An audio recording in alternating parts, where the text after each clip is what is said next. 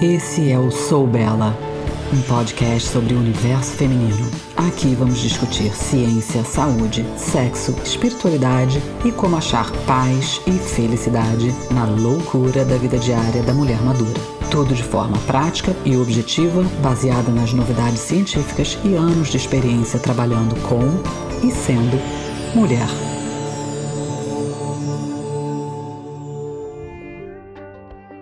Se você continuar a fazer tudo igual, não pode esperar resultados diferentes, né? Com exercícios é a mesma coisa. Agora que não temos mais os hormônios sexuais ou os hormônios de crescimento dando uma forcinha na nossa musculatura, temos que usar a nossa determinação e força de vontade para obter ganhos reais. Semana passada, eu falei de como os exercícios intervalados de alta intensidade podem te ajudar. Hoje eu vou te falar de como construir músculos saudáveis, ou pelo menos manter os músculos que você já tem e diminuir a progressão da perda. Então, se você estiver buscando uma intervenção para continuar com tudo em cima depois dos 40, agora é a hora de pegar pesado. Eu sou Isabela Fortes e esse é o Sou Bela, o podcast da mulher madura.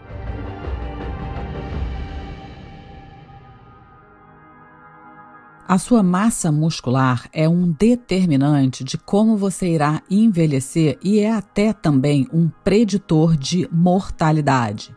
Isso mesmo, músculo não é somente uma questão de estética, mas é um órgão de longevidade.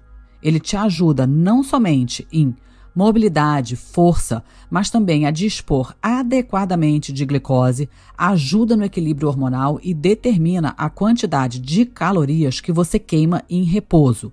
Tudo essencial para um envelhecer saudável. O músculo é seu motor.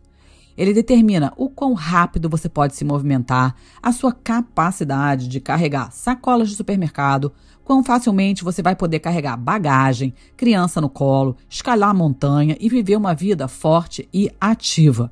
Isso te dá energia, mas também é muito fácil de perdê-lo, especialmente quando a gente chega na transição da menopausa. Na realidade, homens e mulheres perdem músculo e força naturalmente com a idade.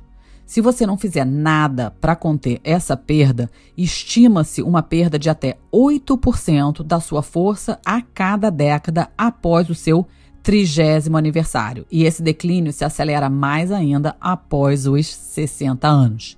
Então, quando você tiver 55 anos, você pode estar 20% mais fraca do que você era aos 30. Os anos próximos à menopausa na fase que chamamos de climatério ou perimenopausa, podem piorar essa situação ainda mais. E é por isso que as mulheres sofrem mais de perda de massa muscular do que os homens, porque o estrogênio, que é essencial para o funcionamento e manutenção das células tronco musculares e também o principal impulsionador de força e massa muscular, cai demais nessa fase. Em estudos de células musculares, quando os cientistas retiram o estrogênio dos animais, a sua capacidade de regenerar as células tronco musculares, que também são chamadas de células satélites, pode cair 30 a 60%.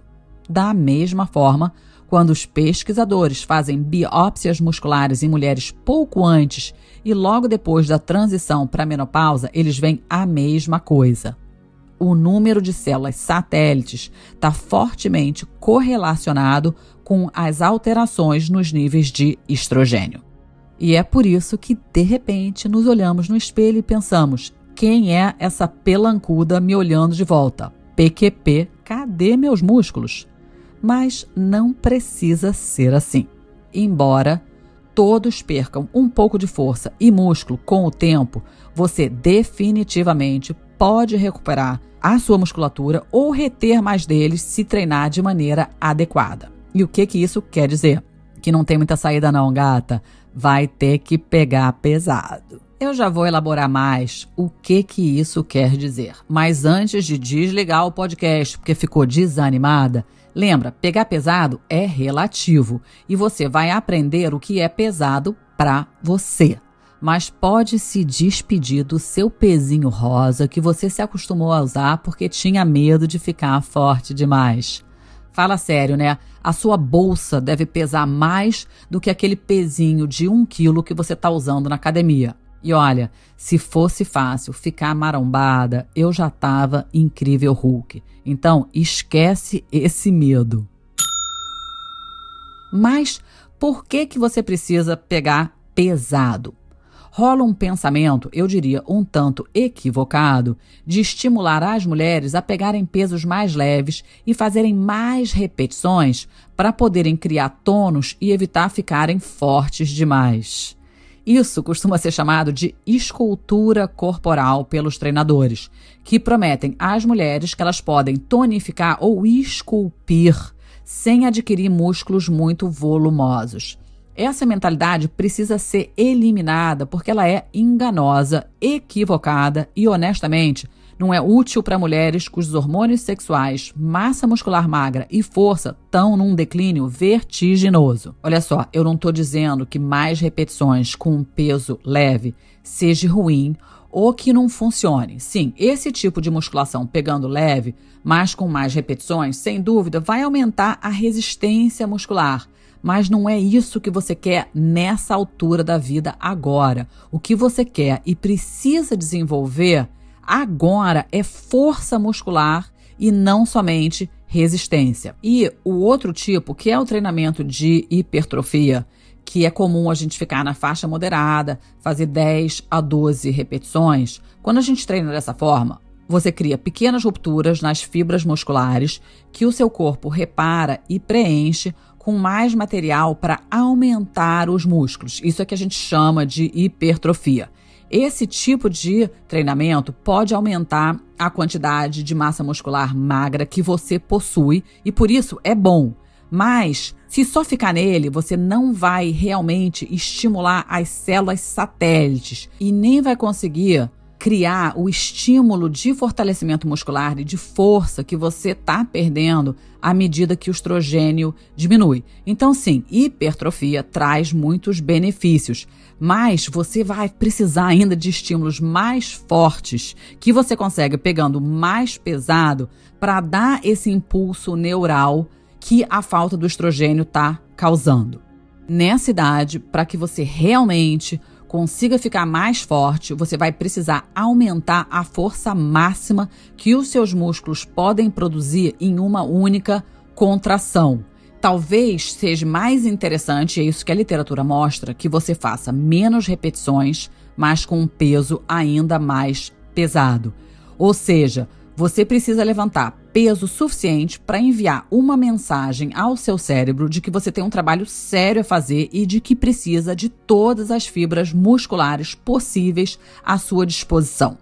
O seu objetivo é fazer com que os nervos disparem e estabeleçam essas conexões neuromusculares para que mais fibras musculares trabalhem juntas para criar uma contração realmente forte e produzir uma força explosiva. Lembra, a gente não tem mais o estímulo do estrogênio para criar novas células satélites e a gente não quer também perder as que a gente já tem. Então, você vai pegar pesado para compensar a falta do estrogênio. E por que que você quer tanto ter músculo. Lembra, músculo é órgão de longevidade. Além de te dar força e benefícios estéticos, ele te dá vários outros benefícios que eu já vou te explicar e eu espero te motivar a começar a pegar pesado.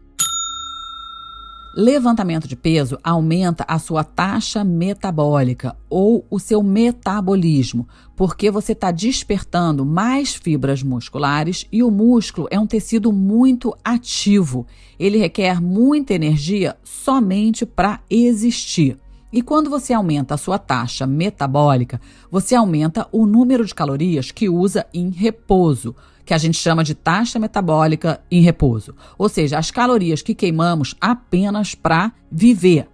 Essa taxa metabólica diminui quando chegamos aos 60 anos. E é por isso que, de repente, sem mudar nada na sua rotina alimentar, você ganha peso, porque o seu corpo simplesmente passa a queimar menos caloria em repouso. Ou seja, levantar peso e restaurar a massa muscular perdida pode te ajudar a queimar mais gordura enquanto você se exercita e também quando estiver em repouso.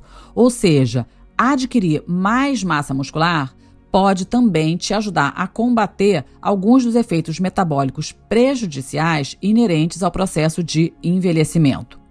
Um estudo publicado na American Journal of Physiology, Endocrinology and Metabolism relatou que quando um grupo de mulheres na pré e pós-menopausa pedalaram em uma bicicleta ergométrica por 45 minutos, as mulheres na pós-menopausa, ou seja, depois da menopausa, tiveram 33% menos queima de gordura e 19% menos gasto de energia durante a sessão de cardio em comparação com as mulheres que ainda estavam na pré-menopausa ou na fase reprodutiva.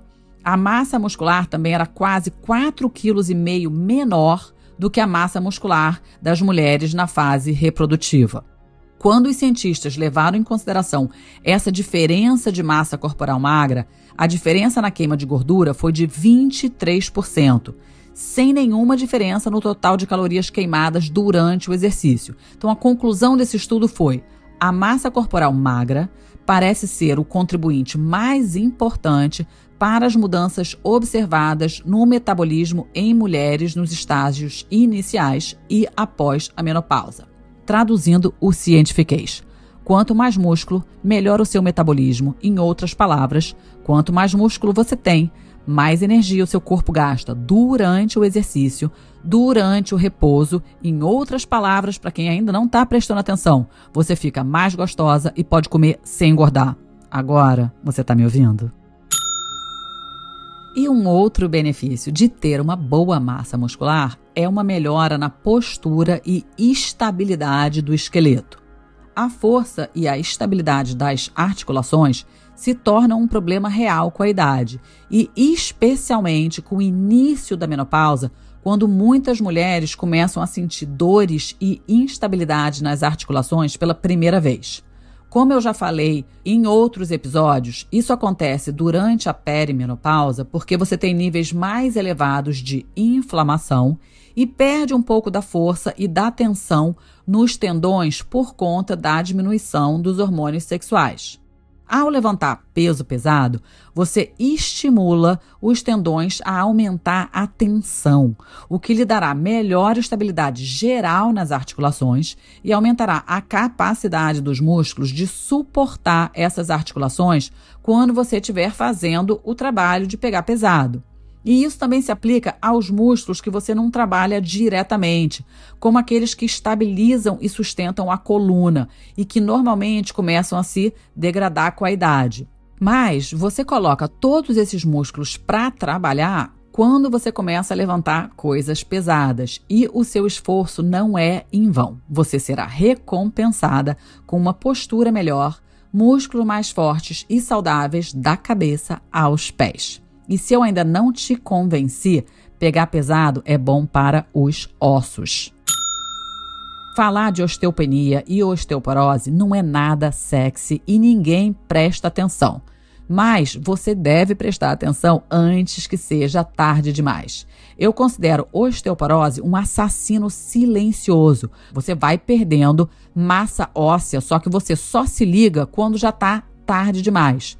E aí, Cair e fraturar os ossos depois dos 60 é um grande preditor de mortalidade e de diminuição de qualidade de vida. Ou seja, você tem que cuidar dos seus ossos enquanto eles ainda estão saudáveis. O treinamento de resistência pesado é muito bom para remodular os ossos e melhorar a densidade mineral óssea. A literatura mostra que o treinamento de resistência é especialmente benéfico para fortalecer o osso cortical, que é a densa superfície externa do osso que constitui quase 80% do seu esqueleto. As minhas duas avós morreram por conta de fratura nos quadris e eu estou determinada a ter um destino diferente. E construir uma musculatura saudável vai nos ajudar não somente a manter os ossos mais fortes, mas vai nos ajudar também a ficar mais sagaz caso a gente caia. Porque se você cair e tiver mais forças para te proteger da queda, assim como ter mobilidade ou flexibilidade e reflexo vão ser determinantes para que você não se quebre inteira quando cair, porque depois a recuperação é difícil. Ou seja, ossos saudáveis são essenciais para o envelhecer saudável e ter uma boa musculatura é parte necessária desse processo. Uma boa musculatura também melhora o controle da pressão arterial. E o levantamento de peso pesado melhora também a sua saúde cardiovascular. Durante anos, a sabedoria convencional era que a gente fazia musculação para a saúde dos músculos e fazia exercícios aeróbicos para o coração. Mas hoje já se sabe que o treinamento de força e resistência também ajuda a saúde cardiovascular porque aumenta a complacência vascular. Os seus vasos sanguíneos se dilatam e se contraem mais rapidamente. E isso proporciona um melhor controle da pressão arterial, melhor fluxo sanguíneo de e para os músculos e melhor fluxo sanguíneo de e para a pele. Então, melhorias no controle vascular são super importantes durante a menopausa, porque à medida que o estrogênio diminui, o risco de doenças cardiovasculares aumenta. Lembra, a gente já aprendeu isso. E essas melhorias cardiovasculares também vão te ajudar com as ondas de calor. E claro, quem não quer ter uma composição corporal saudável? O que, que é isso? Aquela proporção entre massa muscular magra, e gordura. E levantar peso pesado ajuda a manter a massa muscular magra e reduz o ganho de gordura.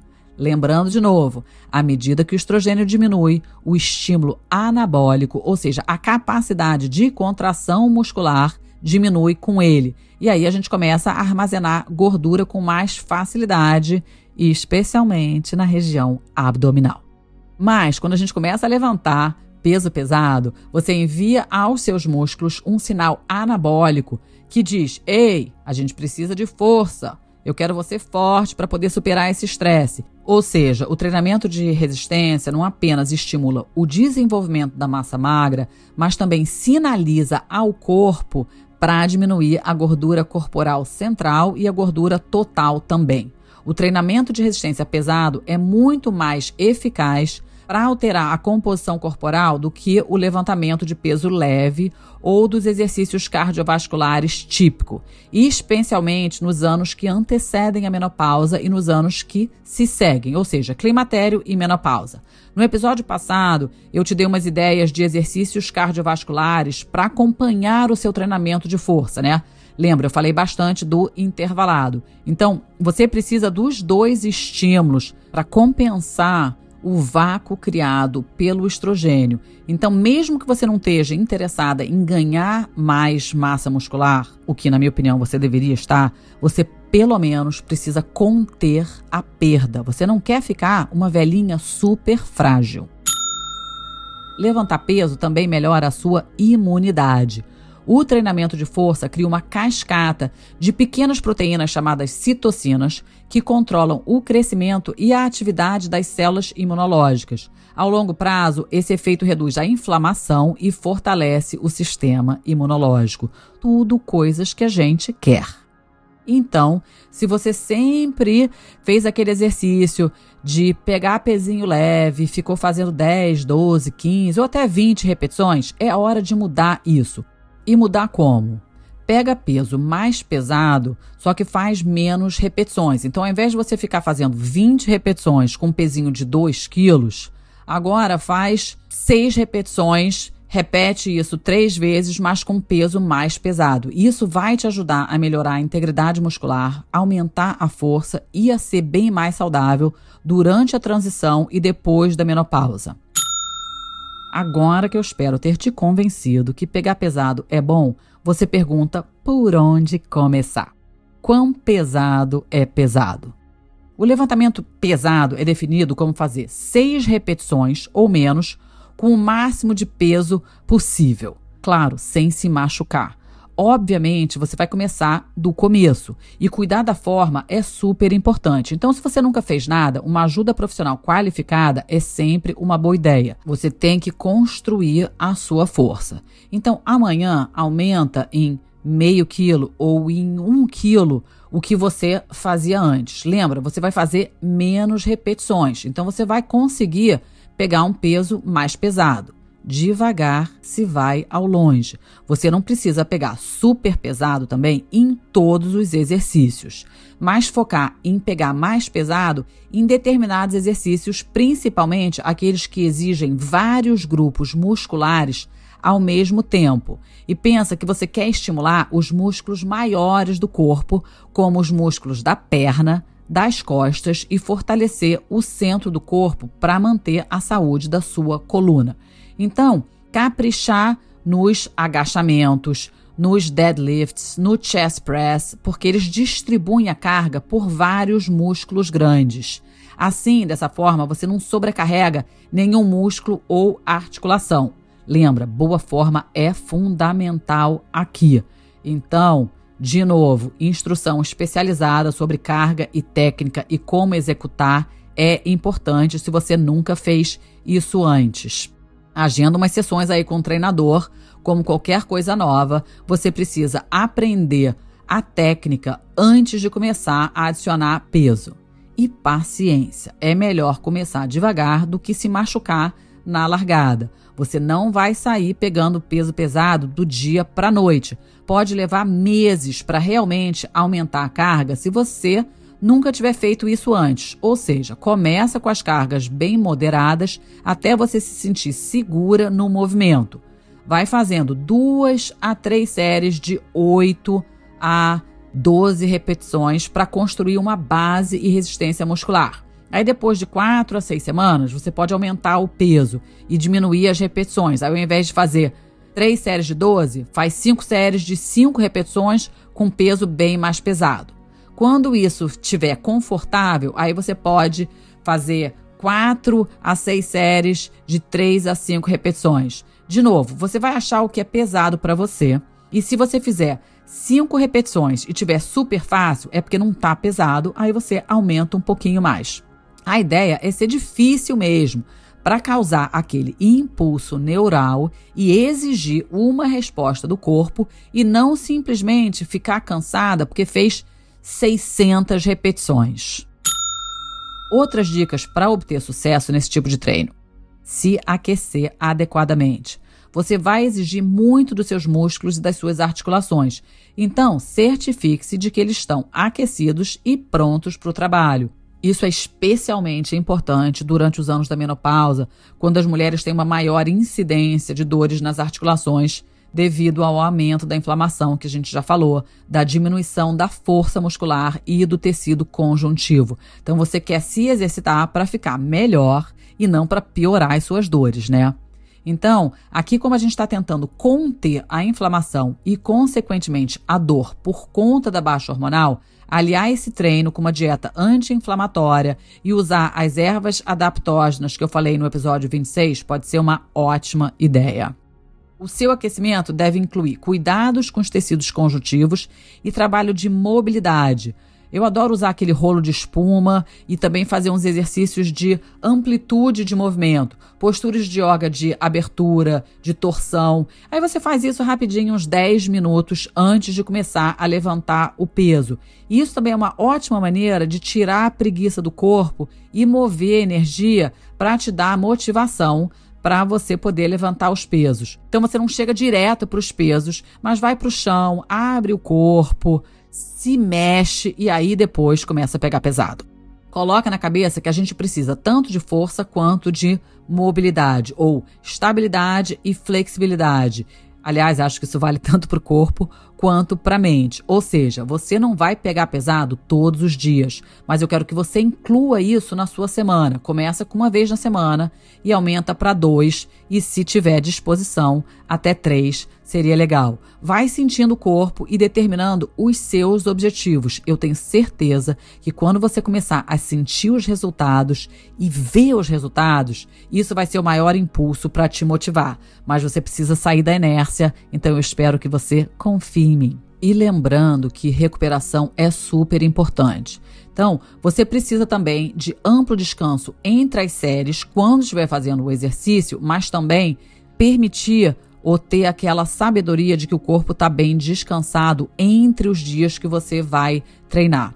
E é por isso que nessa fase da vida você não deve treinar muito mais com aquele tipo que é circuito e ficar frenética, saltando de um movimento para outro com o um mínimo de descanso nem tem que fazer as coisas com pressa. Se você tá com peso pesado, você tem que prestar atenção no movimento e não sair igual uma louca, como você poderia fazer se estivesse segurando um pezinho mais leve, entendeu? É difícil, você precisa se concentrar e fazer o movimento direito e descansar entre os movimentos. Nos dias que você realmente for pegar pesado, você precisa de uma recuperação completa entre essas séries ou seja, você vai fazer lá a sua repetição, vai pegar o peso pesado, fazer seis vezes. Aí descansa dois minutos e aí faz lá, sei lá, bíceps, tríceps mais seis a oito vezes. Descansa, entendeu? Dá ao seu corpo esse espaço e a sua mente também fazendo esse intervalo para que você tenha energia para terminar e você vai ter que achar a sua dose, porque a menos que realmente você só faça musculação ou que você ama CrossFit, você vai precisar ter energia para outras coisas que você goste de fazer. Para a maioria das pessoas, esse tipo de musculação não é o produto final, né? Você gosta de dançar, algumas jogam tênis, as outras gostam de correr. Então, isso é um exercício adicional para te criar saúde e não o exercício final para a maioria das pessoas. Eu faço esse tipo de exercício umas duas vezes na semana, no máximo três nos outros dias eu faço o intervalado, dependendo da minha energia, aí eu faço uma aula de yoga leve ou exercícios pliométricos que depois eu explico para vocês porque eu acredito pra caramba que eles ajudam no cérebro. Eu também gosto de fazer aula de dança, de dar caminhada. Aliás, caminhada é uma coisa que eu tento fazer diariamente e nem considero como treinamento, porque eu acho que se mexer é essencial para a saúde. Acho que a ideia é treinar para se sentir forte para a vida e não só forte para fazer musculação. Né? Então, de novo, a menos que o seu objetivo seja competir no crossfit ou que você realmente ame pegar pesado, se recuperar para ter energia para as outras atividades da vida é fundamental. Equilíbrio sempre. Uma coisa importante: se você já foi diagnosticada com osteoporose ou tem dano nos ossos ou nas articulações, ou já está bem mais velha e nunca se exercitou, você precisa consultar o seu médico ou um fisioterapeuta antes de começar a pegar peso mais pesado. Embora o treinamento de resistência possa ajudar a construir ossos e ajuda a aliviar a dor de artrite e também torna o esqueleto e o tecido conjuntivo mais fortes e resistentes, se você já está em uma categoria de alto risco, já tem milhões de zicas, de dores, de limitações, talvez seja melhor manter a faixa de repetição mais baixa e também ter sempre um treinador do seu lado. Eu quero terminar tocando num assunto nada engraçado, mas que eu escuto com muita frequência. Por que, que eu tô me mijando toda ao levantar peso? Só rindo para não chorar, né? Mas eu não queria deixar de falar para que você não se sinta sozinha se esse for o seu caso.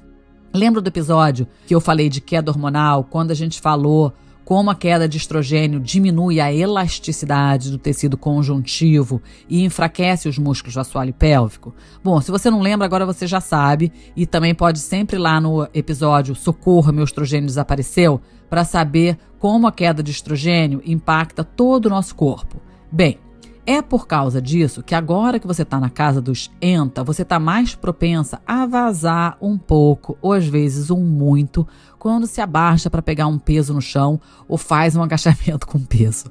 Olha só, se isso estiver acontecendo com você, é importante olhar para a saúde vaginal. Eu também tenho episódio sobre isso, porque uma vagina feliz é fundamental. Mas dependendo do estágio em que você se encontre, talvez seja necessário fazer fisioterapia pélvica e eu super curto um estriol vaginal, como eu já gritei aos sete ventos e é super seguro porque a sua ação é local. Fazer exercício de Kegel é importante, mas eles são apenas o começo. O assoalho pélvico é uma parte negligenciada e subestimada do centro do corpo e funciona em colaboração com a musculatura do diafragma, com os multifido, que são os músculos profundos que ficam na parte posterior e medial da coluna vertebral, e com o transverso abdominal. Então imagina esse grupo como uma lata no centro do corpo. Então, idealmente, todos esses músculos nesse recipiente, nessa lata, se contraem simultaneamente para fornecer força, suporte e estabilidade à coluna e aos órgãos sempre que a gente se mexe. Mas se você tiver músculos fracos nas costas ou nos abdominais, isso pode contribuir para incontinência urinária, porque o assoalho pélvico é forçado a realizar mais trabalho do que ele foi projetado para suportar. Eu vejo isso super negligenciado e a mulherada fica com vergonha de falar que tá se mijando. Desculpa o vocabulário chulo. Eu tô falando de propósito para tentar normalizar essa conversa e para te estimular a buscar ajuda antes de ser tarde demais. Olha só, não é para ter vergonha, é para se cuidar. Conversa com a sua ginecologista. Você pode precisar tanto dos estrogênios de ação local quanto de bastante fisioterapia para conter isso. E é importante conter. Você não quer progredir demais a ponto de precisar de cirurgia. Eu vejo isso muito piorado na galera que fez esterectomia. Um bom exercício para fortalecer o centro do corpo é fazer prancha. Mas se você não tiver coordenação ou força suficiente para manter a parte inferior do abdômen plana, aí não vai funcionar. E uma solução simples é ficar com o joelho no chão ou fazer a prancha inclinada com os braços num suporte mais alto. Outro exercício de fortalecimento desse grupo de músculos são exercícios de yoga deitado de barriga para baixo no chão, onde você fortalece tanto a coluna quanto o abdômen e coordena com o Kegel. Eu estou dando ideia aqui para vocês conversarem com seus professores, porque em áudio fica meio difícil de descrever os exercícios, mas são do tipo do xalabassa, na macaraça, e também fazer respiração profunda na postura da criança é ótimo, porque trabalha a coordenação do diafragma, os músculos abdominais e o assoalho pélvico, tudo essencial para o controle da bexiga e o controle da pressão na urina. Um estudo publicado na Female Pelvic Medicine e Reconstructive Surgery relatou que mulheres com problemas de incontinência que começaram a praticar esses movimentos de yoga específicos para a saúde do assoalho pélvico tiveram uma redução de 71% na frequência total de incontinência após somente seis semanas. Ou seja, galera, vamos começar a trabalhar para reverter isso. Talvez seja mais fácil olhar um YouTube, mas a postura da criança é bem simples. Você se ajoelha no chão, senta nos calcanhares, abre o joelho só o suficiente para você poder se inclinar com o corpo para frente e colocar a testa no chão. Se a testa não chega no chão, coloca um cobertor dobrado, coloca um bloco embaixo da cabeça.